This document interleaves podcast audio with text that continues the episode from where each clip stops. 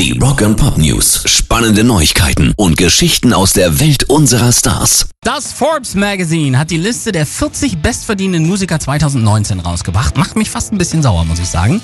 Die doofe Taylor Swift auf Platz 1 hat original 185 Millionen Dollar verdient. Nur in diesem Jahr. Bäh.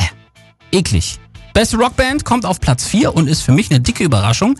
Die Eagles haben 2019 immer noch satte 100 Millionen Dollar gemacht.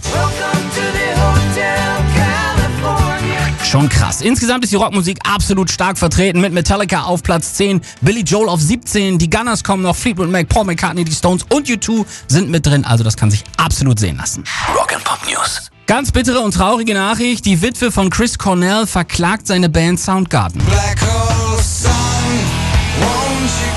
Und natürlich geht's ums Geld. In der Klage soll stehen, dass die Band Hunderttausende von Dollar an Lizenzgebühren einbehält, die Vicky Cornell und ihren minderjährigen Kindern zustehen soll. Davon sollen allein sieben Tracks ausschließlich von Chris Cornell autorisiert worden sein und enthielten auch nur seine eigenen Gesangsspuren. Diese Songs wurden von den Nachlassverwaltern nach Angaben von Vicky ihr und ihren Kindern ausdrücklich vermacht.